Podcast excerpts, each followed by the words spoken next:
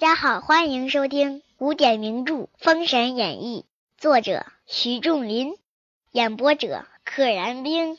话说文太师差张桂芳书开一看，拍案大呼：“今见此报，使吾痛入骨髓。”为什么呀？因为派去的道友败的败，死的死。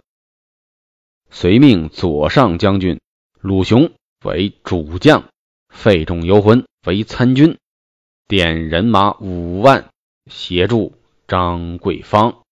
这个情节设计的好，文仲故意带着费仲游魂上战场，给他俩一个参军的职位，就是参谋。这是一种比较高超的政治智慧。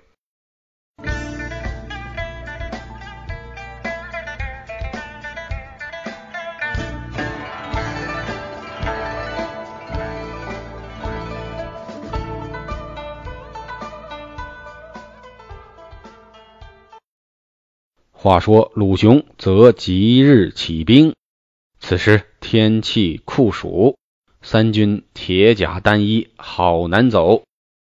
军人们都得穿着铠甲，里边得穿一个衣服。又是天气最炎热的时候，铁的不透气呀，肯定特别难受。里边的衣服被汗打湿了，贴在身上，铠甲还那么重。一路行至西岐山，有探马报道。张总兵失机阵亡，张桂芳失去了战机，已经战死沙场了。就是前边说他自杀。鲁雄闻报大惊曰：“桂芳已死，权且安营。”命军政司修文书报于太师。且说一日，子牙升相府，有报马报入府来。西岐山有一支人马扎营，子牙已知其详。前日清福神来报，封神台已造完，张挂封神榜，如今正要祭台。哎，造完了就要拜祭拜祭，举行个仪式来祭台。传令，命南宫氏、武吉点五千人马往岐山安营。二将领命，南宫氏对阵安下营寨。南宫氏跟鲁雄对面而安下营寨。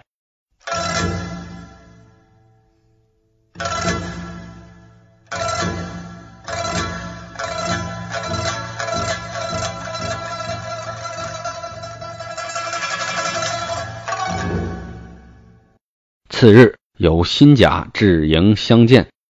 新甲来了，跟南宫氏说：“丞相有令，命把人马调上岐山顶上去安营。”二将听罢，点兵上山。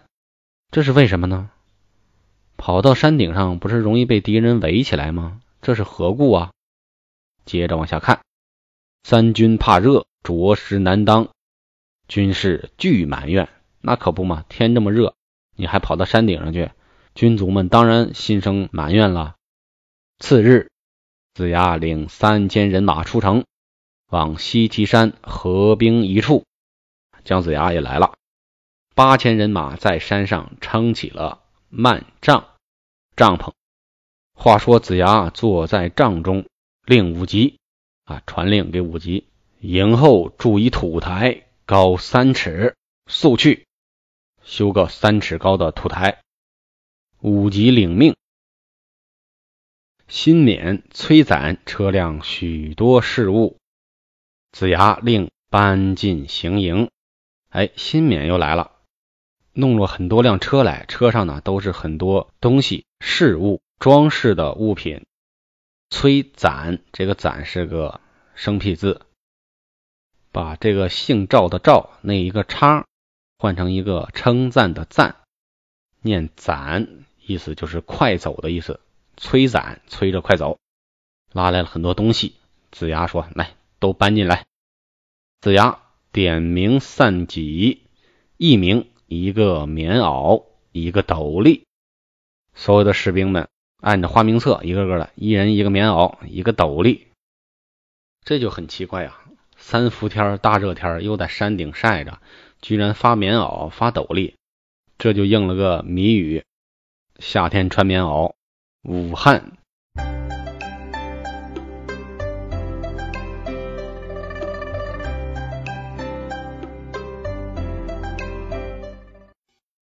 至晚，五级回令，到晚上了，五级回来了。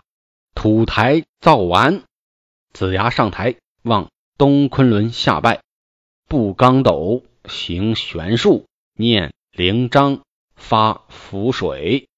刚斗就是天罡北斗，行玄术，玄妙的法术，念灵章，灵气的文章，发符水，发符印。当即狂风大作，刮了三日，直接改变了天气时令。又过了一两个时辰，半空中飘落下雪花来。不一时，鹅毛片片，乱舞梨花，好大雪。鲁雄在军中对费尤曰：“七月秋天降此大雪，是之罕见呢。”鲁雄年迈。怎经的这等寒冷？鲁雄比较老了，上了年纪了，所以他也比较有见识。之前给纣王的建议都是比较合适的，比较有水准的。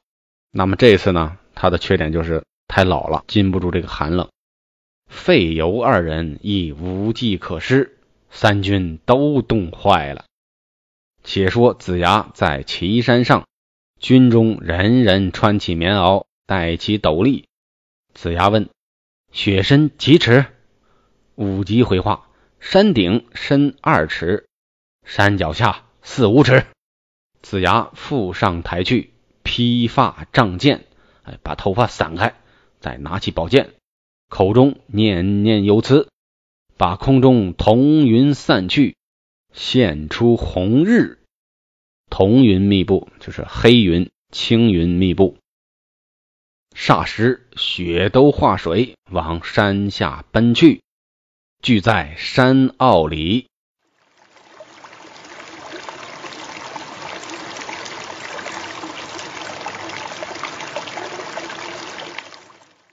好，温度突然上升，山顶的雪都化了，形成了洪水，直接聚集到了山凹里。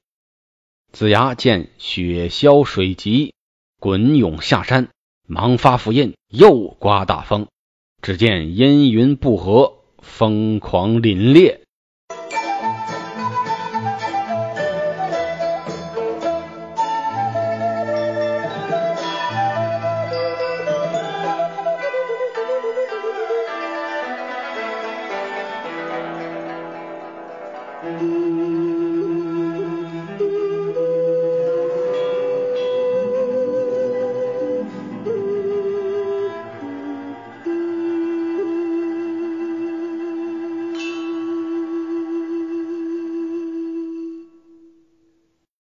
哎，一下子阴云重新密布，合在一处，狂风凛冽，霎时间把岐山冻作一块汪洋。汪洋大海的汪洋，先下雪，再化，形成洪水，再冻，这一系列操作真是眼花缭乱，让人应接不暇。子牙出营，看纣王翻冲进岛。命南宫氏、五级二将进纣营，把守将拿来。二将下山，将鲁雄、费仲、游魂三人捉上山来见子牙。不知性命如何，且听下回分解。本集到此结束，小朋友、大朋友、老朋友，请点订阅。